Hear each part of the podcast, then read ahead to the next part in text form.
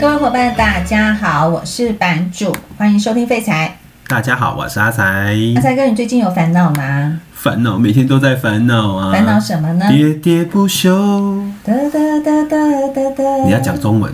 我记不住歌词。哦对，喋喋不休啊。哎我知道怎么办？怎么办又怎么办？怎么办？怎么办？好啊，我想呢，这一集呢，我们再来跟大家来讨论一下我们对于后市的一些看法，跟现阶段如果你有部位在手上的话，我们应该要什么样的心态来做阴影？所以真的所是以空头来临了吗？呃，对，这个就是我们第一个要去分辨的，就是是现在到底是空头的开始，还是多头的涨多拉回修正？目前我感觉大家对于这样子的想法是空头还没有来临，只是，是总觉得要跌到什么时候？嗯哼，对，你知道看不见尽头是很可怕的。嗯，没错，对，对就像你新到一个地方，路不熟的情况之下，你就会觉得哇，这条路怎么那么难走又远？可是当你走过一次的时候，你第二次走你就觉得，哎，这条路好快就到了。哦对就对像，你爬山的时候，拐个弯就到喽。我都知道那句话是骗对，人的。拐个弯就到对了，。没是错。好、哦，所以呢，现在到底是不是空头的开始？我想呢，影响到市场的部分会有四个面向嘛，是筹码面、是技术面、基本面、政治面。那我们先针对这四个层面，我们来看一下现阶段在这四个层面到底是处于什么样的阶段。好的阶段，第一个基本面，基本面，基本面目前看起来，你觉得有恶化吗？呃，应该是这么说，基本面的部分大家都预期，在今年的下半年，因为疫苗开始施打了，所是的以经济会重启之前的繁荣。是所以就像上一集你所提到的航运股啊、邮轮股啊，或者是一些零售消费类股啊，其实都上来了。没错，对，所以我想在基本面的部分比较没有什么太大的问题，就目前看来，是的，嗯因为目前看起来，基本面其实就整个的经济数据，不管是制造业指数，嗯或者是消费者信心指数，我们近期看到其实提振的效果是有的。嗯，那失业率的一个状况的部分的话，当然没有像之前有几百万人失业，目前整个失业率的状况也是有降下来。但是我们必须说，呃，疫苗疫苗施打的一个情形，在下半年其实也会影响到这些数据。对嗯但是不管怎么样，跟去年去做比较，我觉得这些基本面的数据其实已经有所提升有了。好转了。是好，那第二个，我们来看看筹码面。筹码面筹码面，我觉得要分成两个面向来看。是第一个部分就是现在市场上的闲钱是不是还很多？哦，资金面是不是有被紧缩？是。那资金面的部分呢？目前看来，其实跟之前一样，钱还是非常的多。因为其实有几个曲线跟数据都表示，目前联准会在市场上的购债计划其实并没有因此而缩减。没有，其实昨天鲍威尔不是巴菲 特哦，鲍威尔，其实他对市场上释出来的一个兴趣还蛮明确的。嗯是他当然觉得通膨有影响，也也会在考量。嗯，但是目前整个购债的一个计划，或者是计呃利率的一个调整，嗯目前都没有考虑。对，然后再来我们来看的部分就是目前全球的货币市场基金的余额。是那什么叫做货币市场基金呢？就是这些钱呢，它是等着准备进股市的，是它连一般的存款它都不愿意去放，它就是是当股市有机会的时候，它就要进股市来做投资。这一部分的金额还是在历史相对高档高的档地方，而且是很高的地方。是对，所以我想资金面的部分是没有什么疑虑的。那另外一个筹码的部分，就是来自于股市的参与者有谁了？是，对，散户散户又要出现了吗？哎，已经出现了。是，所以对这一波比较像散户的多杀多的概念吗？这一户呃，这一这一个状况，我觉得除了筹码面变乱之外，就是像最近呃，也不要说最近啊，今年以来，其实从交易所统计出来的数字，就是从来没有买过股票的人到以呃券商去开户又买了股票的比例，其实来到几乎是历史高点。啊，对，我跟你说，嗯因为我去年看了一个、呃，就是投信投顾工会他做的一份调查的数嗯据，他统计了两千两百零六份的报呃资料资料，嗯，他那个时候他说啊，去年在前九个月，开户的证券户是报新多的，是但是你知道第一名是哪一个呃岁数去开户的吗？二十五岁，没错，嗯，就是二十到二十五岁这些小资族或者是刚出社会的社会新鲜嗯人，都跑去开户了。对啊，因为我觉得他们跑去开户，其实我觉得有非常多的原因啦、第一个部分就是因为现在很多大学的社团都有股票。投资炒的股社，对炒股，它叫炒股社嘛，炒股社，哦，嗯好，所以呢，我觉得他从里面可能有学到一些相关的知识跟技巧了。是对，然后第二个部分是，老实说，现在年轻人的起薪真的很低耶、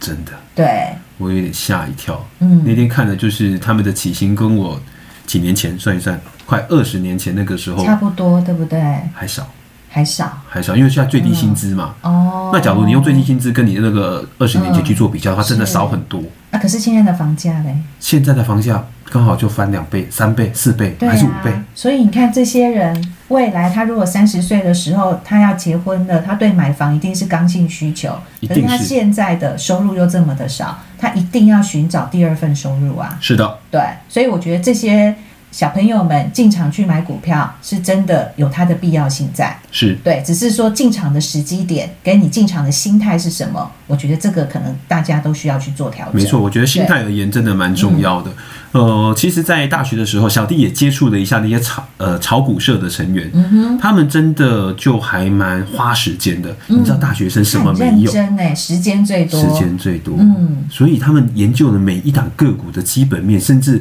会计系还找会计系的同学来分析财务报表，你知道吗？哇，这么认真因为资料都有啊，啊，也是，对不对？嗯，然正后好嗯理论可以派上用场，然后刚好就那、那一堂课再多报个技术分析，哇，一百分，有没有？嗯而且不是学生，呃，不是学生要考试哦，嗯哼，是学生测验老师，老师你那天画的线不准不准，就看这一次了。我跟你讲，我们明天就见真章。呃，这件事情我倒是要讲一下，因为其实我每天早上也都会画一些线图的部分传给我的客户嘛、哦。。是那我有一天呢，就让我深深的感触到一件事情，就是同样，呃，我那天去拜访两个客户，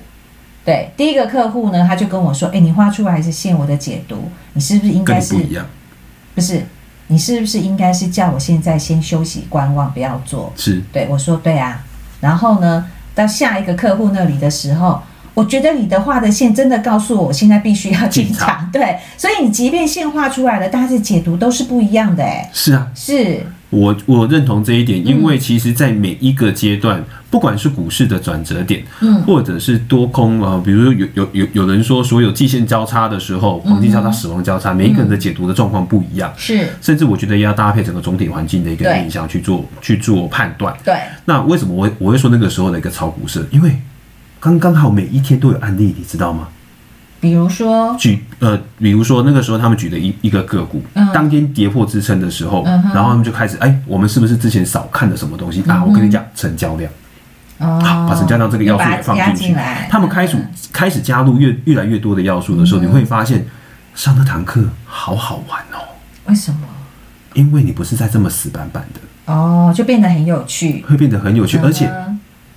我们之前不是有提过吗？很多的东西要跟自己的兴趣去做结合。对，假如你每一天只看那些死板板的线图数据，嗯真的很无聊。但是当大家对于这个东西有兴趣，而且又有机会让你赚得到钱的时候，你哇不会觉得很有动力耶，有动力，对呀、而且休课的人数持续的增加。哦，所以那那一门课的老师非常受欢迎，哎，没有，很快就换人了。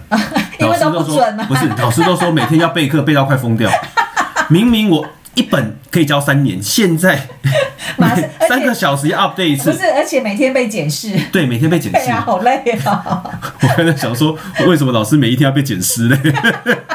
检视。好啦， OK 拉回来啦。其实就目前来说的话，筹码面是比较混乱了，是，对没错，，所以这个部分呢，我觉得。呃，资金面加分，基本面加分，筹码面的部分，我觉得先算减分，是对，然后减分再来政治面。政治政面。治面有几个面向，第一个，央行有没有收资金？像央行，他跟你说我现在没有要收资金，嗯，但除是非通膨真的失控了，我们再来讨论那个选项。好哦，那我们待会儿来讲通膨是哦，所以呢，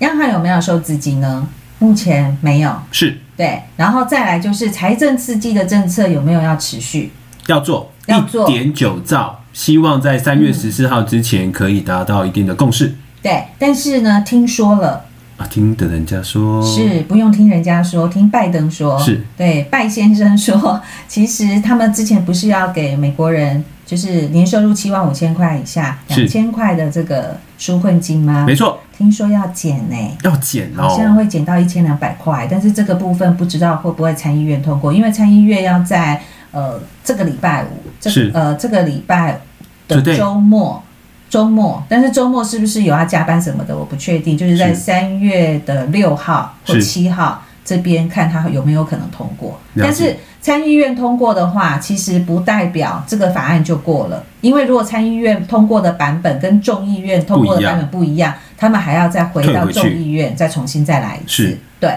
啊，所以目前看起嗯来下周或许还会是个民主党跟共和党政治角力的对，战场。对，所以说这个部分可能要再观察一下，最后终究过的版本到底是不是大家心目中想要的那个版本？是，对嗯但是不管怎么样，我觉得纾困的一个方案目前还是会进行，是，是只是只是有没有达到大家预期的一个金额而已。对，是好，那第三个部分呢，就是拜登在过去的政见当中提到的，他要对企业加税耶。对，要加税耶对，但是不是说年底那个时候再来讨论呃吗，可是股票市场不就都提前反应吗？ ？OK，对，然后昨天有一个最新的消息，是有一个国家它已经宣布要对企业加税，就是这一波政府对企业加税开的第一第枪。一枪，对，你知道是哪个国家吗？嗯，在英国。英国，对，因是为因这为哦钱已经不够了吗？呃，因为这个纾困案，全球的国家都有这个纾困案嘛，对所以每个国家它的这个财政压力就变大。是那变大的情况之下，它就必须要增税。了解。因为我看到像这两天整个美国这边算出来的一个消息，搞不好到今年年底的时候，嗯他们的一个赤赤字会超越他们的想象。是而且搞不好会超越阿根廷，啊比有可能阿根廷还阿根廷啊！所以已经不能唱阿根廷，别为我哭泣了，谢谢 要唱很多国家都不要为我哭泣 了。所以呢，我想这个债务的状况呢，其实大概也就可以解释为什么最近十年期公安值率飙升上来的其中一个原因。是因为对嗯不管是原物料的上涨，或者是债务的提升，我觉得对于呃我们上次提到的一个殖利率的一个影响，目前看起来嗯短线的一个趋势都还有可能持续攀升嗯哦，只是它攀升的一个速度，我们也希望不要太快。就像我们上次提到的，它攀升的速度越快，对于股价的重估值会造成影响，嗯对于企业。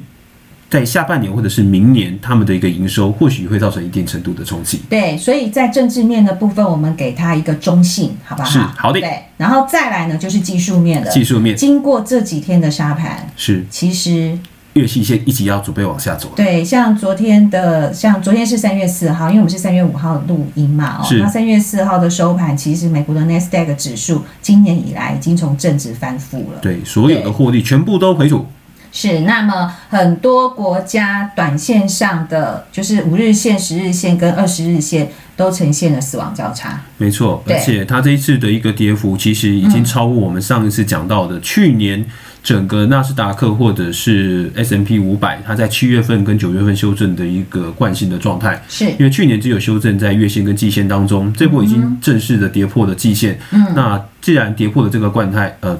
惯状性态惯性惯嗯性的一个状态的话，我们可能就要去看它下一个比较大的支撑点会是在哪里了。对，那我想呢，各位各位可以观察的指数的部分，可能会先观察，可以先观察领跌的升绩指数。是 IBB 吗啊 IBB 或者是 NBI 指数，IBB 是 ETF 的代号，嗯因对，为或我者们是这两 NBI 指天数。嗯看到所谓的生计或者是 NBI 的一个指数表现的状况，真的是让人家想哭啊！对，所以因为它是领跌的嘛，所以领跌的这个产业或是市场，它如果能够率先止跌、先反弹的话，那我想整体它会不会带动其他的国家的指数有止跌或反弹的状况？这个是相当重要的一个关键白。主，你有没有发嗯现最近真的就是没有什么生计的坏消息，没有啊，然后它就是跌得比别人凶。是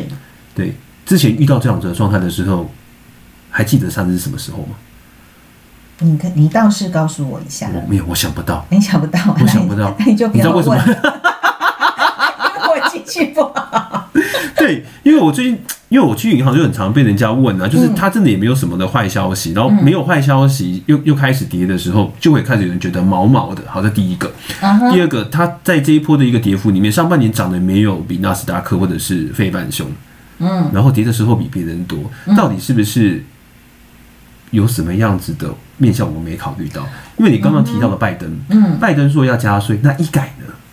会不会最近刚好也是医改的问题在发酵？对，这个这个是有机会的，因为其实在，呃美国总统卷选举之前呢、川普跟拜登两个人对于生技产业的部分，其实拜登当选对生技的影响是负面的因素是会比较大的。是对，这是第一个。那第二个部分，最近虽然没有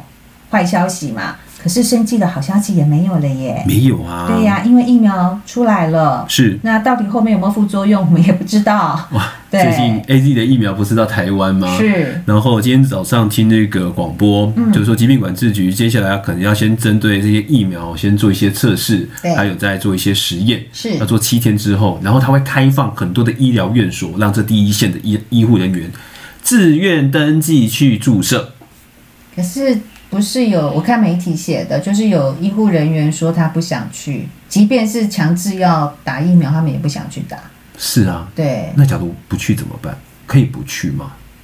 我不们知下道次来不问知看道看，。我下次来打个一九二问看看。嗯哼，不用，我们家有两位医护相关人员，哦对，那位吗可以问他，两位，两位，啊两位是不是有两位，对对对啊，假如不打到底会怎么样？而且嗯为什么我要打 A Z 的？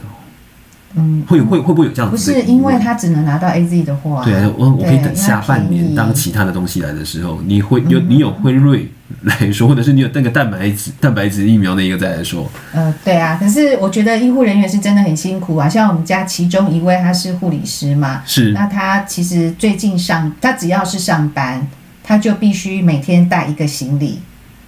你知道为什么吗？带一因个为行李，嗯对，随时准备跑路吗不？是，就是他那个行李，就是至少要让你被隔离的时候有十四天可以供供应你的换洗各方面的东西。哦所以他连连回去拿东西的机会都都没没有。如果他们医院一进来就是有一个重，而且正好对你是你服务他的话，你就要被隔离。哦我觉得会是布桃上次那一次的事情，然后引发现在所有的医护人员都要这么做，对，所以他们每天就是拖着行李上班，然后再拖着行李。好像空姐 哦。对啊可是呀、那种心情是很复杂的，老实说，是啊，不嗯不用担心，因为其实像我们在金融业也是一样啊。嗯之前不是有一零一的事情传出来，然后整个一零一也是真的是风声鹤唳一样，对啊，对对啊，可是他们在医院是真的，因为他最直接第风一险比线较高接触到病人、啊，真的对替我向他致敬一呃下，我们都要跟全体的医护人员致敬。真的敬礼。对，好，那现在来说的话呢，确实我们看看四个面相嘛，只有一个面相是正的，其他的是部分不是中性，就是有一些减分的情况。没错所以用这个来做分析的话，我觉得短线上市场拉回来，其实老实说是正常的。我也觉得是正常嗯的，因为经过去年的大涨，再加上今年一月份股市的狂飙，嗯这一次的一个修正，其实就让很多的股票重新休息了。嗯那我我建议大家应该是要趁着这一波修正的时候，好好去汰弱留强，嗯，你自己本身的一个部位。好，那我们现在来看看，就是有发生发现什么样的症状，我们就可以开始逢低承接，因为我们现在的定调它不是是空头的开始，它只是没错多头的修正嘛。是那修正的原因是什么？通膨、通膨、殖利率。殖利率、那跟通膨、殖利率有相关的油价，油价，油价上来了，所以最近油价上来的通速膨度上来了，殖还利有率就能源基金上涨来的了速度非常非常的快反而干净能源跌得一塌糊涂。啊，就是相反的东西嘛。对啊，是，对不对？好，那油价的部分呢？因为前两天那个 OPEC Plus 开会说，哎，本来因为要啊本来要不是本来要，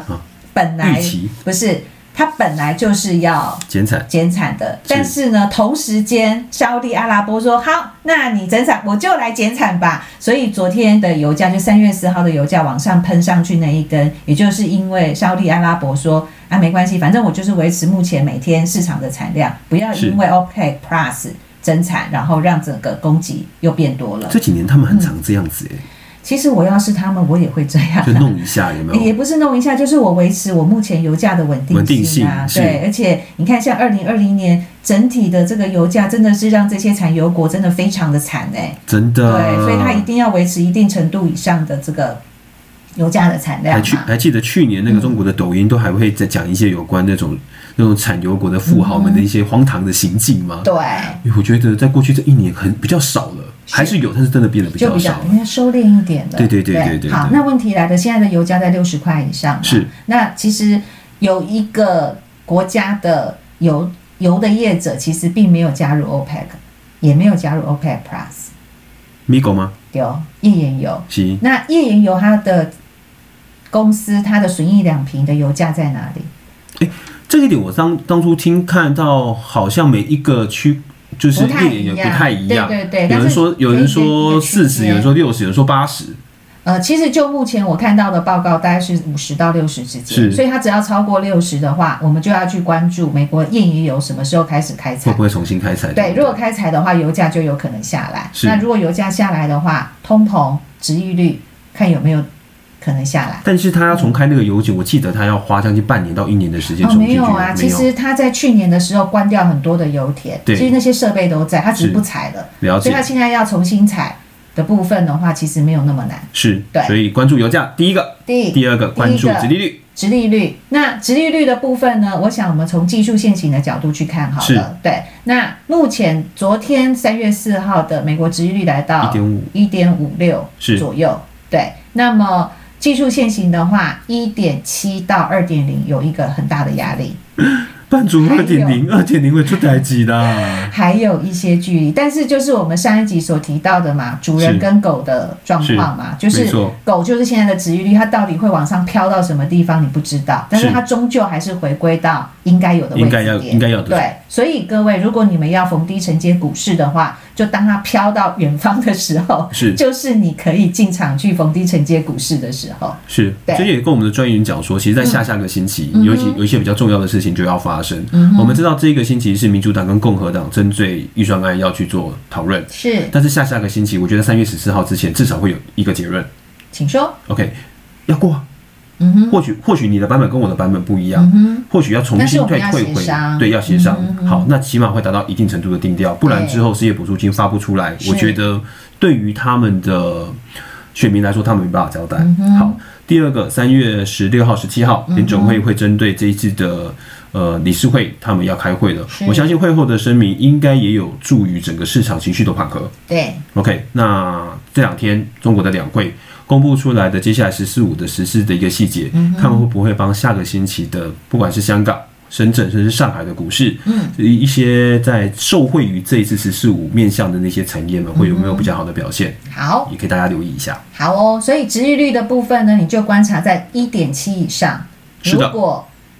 一直上不去的话，其实也是另外一个股市进场的点。没错，对。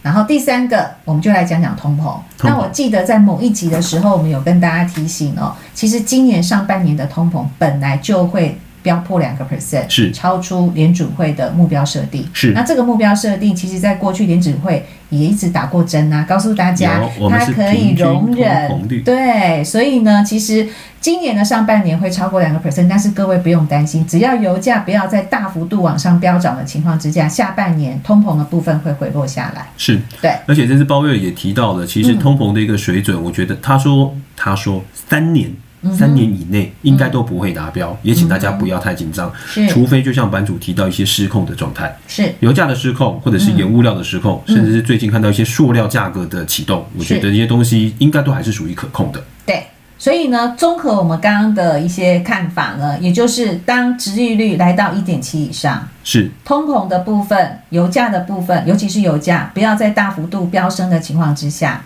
那么有可能就是这一波在消息面的部分，我们可以观察是不是开始慢慢筑底的一个迹象了。没错。对，最后提醒大家，嗯，这一波当修正完毕之后，会不会进行产业的轮动？强势类股、弱势类股是不是会维持下去，也是要请大家留意一下嗯资金怎么走。对，这个部分还蛮重要的耶，因为其实我最近观察每个礼拜 ETF 的热门 ETF 的动向，是我觉得跟过去这半年一年来的动向完全不一样耶，已经开始不一样了对，因为过去的半年一年呢，整体的资金要么就是在什么呃科技呀、是生技啦，是然后能源呐、干净能源呐、没错一，那个 ESG 是一直在那边轮动啊。但是在上个礼拜开始，这些都不见了耶，不见了。对，然后是来到了什么共享经济平台共享经济平台，对就那些像共享车、共享办公室之那类类的的嘛，，或者是资讯的共享，是对，这个跑到前面了。是第二个就是我们之前讲的稀土，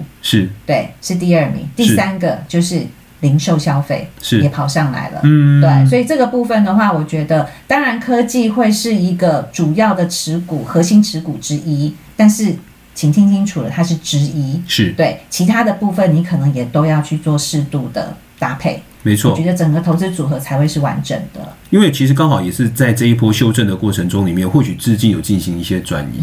但是可能大家更多留意的是，当接下来开始股市启动要往上走的时候，是是支撑接下来股市往上走的哪几根支柱有没有改变？嗯是那有改变的话，我觉得资金流向会是最值得观察的一个面向。对，然后最后再提醒一件事情：如果你现在手头上的资金部位全部都是债券的话，建议你趁着这一波股市拉回修正的时候，把部分的资金转到股市来做投资。没错，嗯因为最近的债券好不容易大家等到了可以动的时候了。没有错，嗯之前大家担心股票的学位太高，是请大家要好好把握这一次的机会，对因为我们上次提到了，巴菲特其实今年对于债券的远景是相当相当的没有那么乐观的。除了它之外，其实我们的 ARK 的女神，她们叫木头阿姨而，且木头，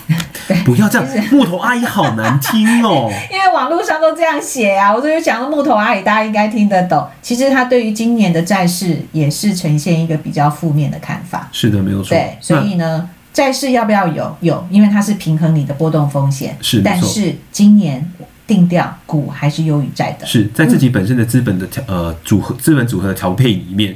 趁着这一波股市的一个修正，好好去做这样子的一个处理，嗯我觉得会对你下半年的成绩单有更好的帮助。对，所以呢，我想在今年呢，虽然现阶段我们遇到了乱流，但是各位想一下哦，在二零二零年的这个时候，也是市场有乱流的时候，但是还是要提醒大家一下，二零二一年的操作难度是高于二零二一年非常多的。是，对，想一想，上一次修正的时间点距离现在多久了？一年大了修正是一年，大修正是一年小啦，修正是小修正其实至少去年也的七月九月嘛，所以假如对九月份来看的话，半年将近半年的一个时间点。嗯、是。你想一想，你本来期待的修正半年才出现一次，嗯这一次你先沉住气一下下，嗯把握住，是，然后要把握住这次的机会。是 我有我有台湾国语把握住，已经把握住这次的机会。。今天没有叔叔上身哎、没有没有没有对没有，今天叔叔退价了。好哦，那我想今天针对市场面的报告就先到这边喽。那之后市场有什么比较大的变动，我们也会及时的跟大家分享我们的看法。我们下次再见喽。拜拜。